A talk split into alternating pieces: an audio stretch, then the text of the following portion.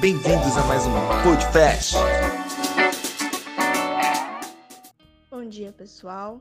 No podcast de hoje nós falaremos sobre a sabedoria humana e a sabedoria de Deus. E o texto é 1 Coríntios 2, do 1 ao 5. Meus irmãos, quando fui anunciar a vocês a verdade secreta de Deus, não usei muitas palavras nem grande sabedoria, porque, quando estive com vocês, resolvi esquecer tudo, a não ser Jesus Cristo e principalmente a sua morte na cruz. Quando visitei vocês, eu estava fraco e tremia de medo. O meu ensinamento e a minha mensagem não foram dados com a linguagem da sabedoria humana, mas com provas firmes do poder do Espírito de Deus. Portanto, a fé que vocês têm não se baseia na sabedoria humana, mas no poder de Deus. Através da vida de Paulo, muitas pessoas conheceram o poder de Deus, mas ele mesmo diz que tudo o que ele pregou não veio dele, e sim de Deus.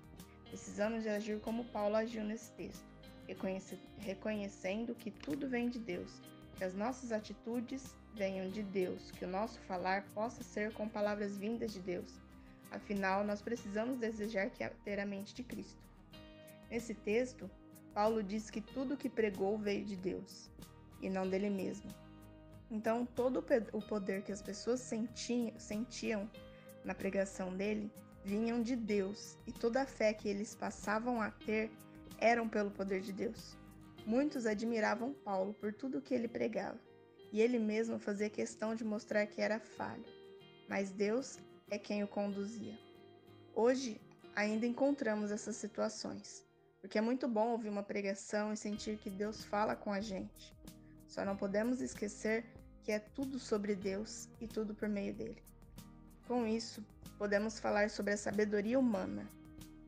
Para quem nunca sentiu o poder de Deus, para quem não conhece a Deus, para quem não tem relacionamento com Deus, com o Espírito Santo, quando vê algo diferente, quando vê algo de Deus acontecendo, como alguns milagres, é, é, pessoa, é, coxos andarem, cegos enxergarem, mortos viverem. É, nós, muitas vezes, é, é, quando o, os cristãos oram em línguas, né?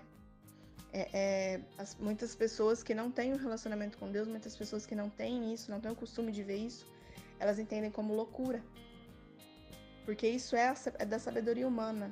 Nós não entendemos o poder de Deus, nós não entendemos o agir de Deus, nós não sabemos como Deus age, tudo que Deus faz e tudo que ele pode fazer. Então, quando algo diferente acontece, algo que não é natural, nós pensamos que é loucura, as pessoas pensam que é loucura. Porque o ser, o ser humano sempre vê as coisas com os olhos naturais e não compreendem o agir de Deus mas a sabedoria de Deus é infinita. E quando conhecemos o poder de Deus, quando conhecemos a Deus e todas as coisas que Ele pode fazer, nós passamos a enxergar os milagres e o agir de Deus como algo menos assustador.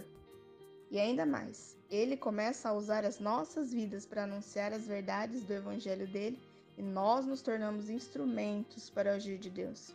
Então, os milagres começam a acontecer na nossa frente as pessoas começam a crer depois da, da nossa pregação. Mas é importante entendermos que tudo vem de Deus e tudo volta para Ele.